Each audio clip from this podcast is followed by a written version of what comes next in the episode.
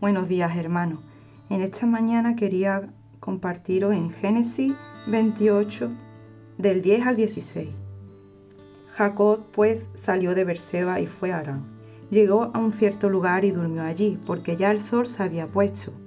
De las piedras de aquel paraje tomó una para su cabecera y se acostó en aquel lugar, y tuvo un sueño. Vio una escalera que estaba apoyada en tierra, y su extremo tocaba en el cielo ángeles de Dios subían y descendían por ella.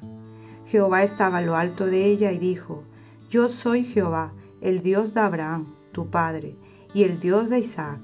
La tierra en que estás acostado te la daré a ti y a tu descendencia.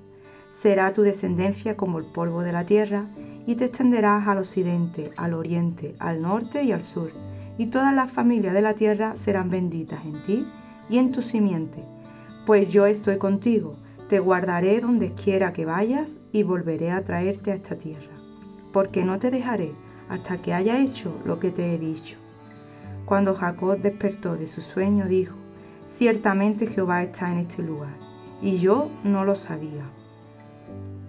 Mirando un poco más atrás, en esta historia vemos que Jacob venía huyendo de su hermano Esaú, el cual lo quería matar porque Jacob le había suplantado ya por dos veces. Primero se apoderó de la primogenitura y segundo tomó la bendición de su padre Isaac.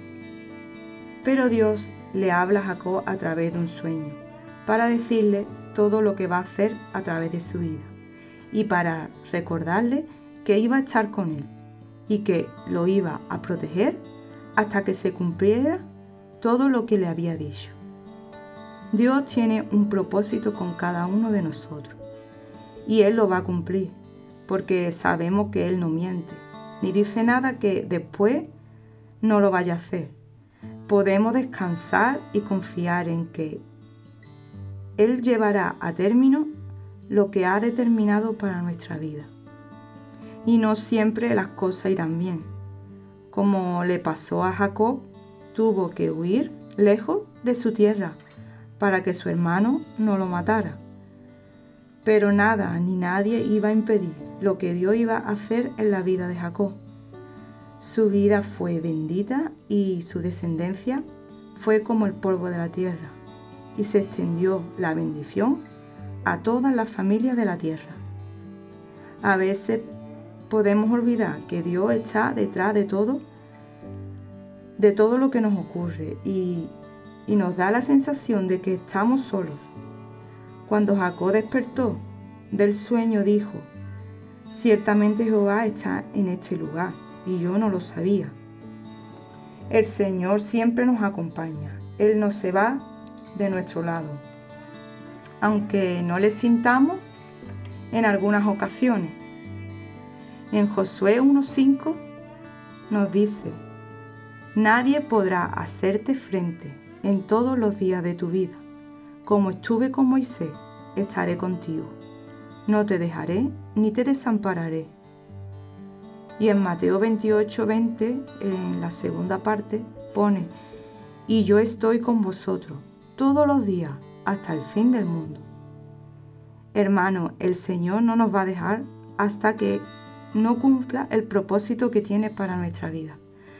Solo nos pide que, seamos fuertes y valientes y que confiemos en Él y que descansemos en su fidelidad, porque podremos venirnos abajo y decaer, pero ahí Él, Él va a estar ahí siempre para darnos, para darnos sus manos y volvernos a levantar, a levantarnos de nuevo, porque Él nos ama.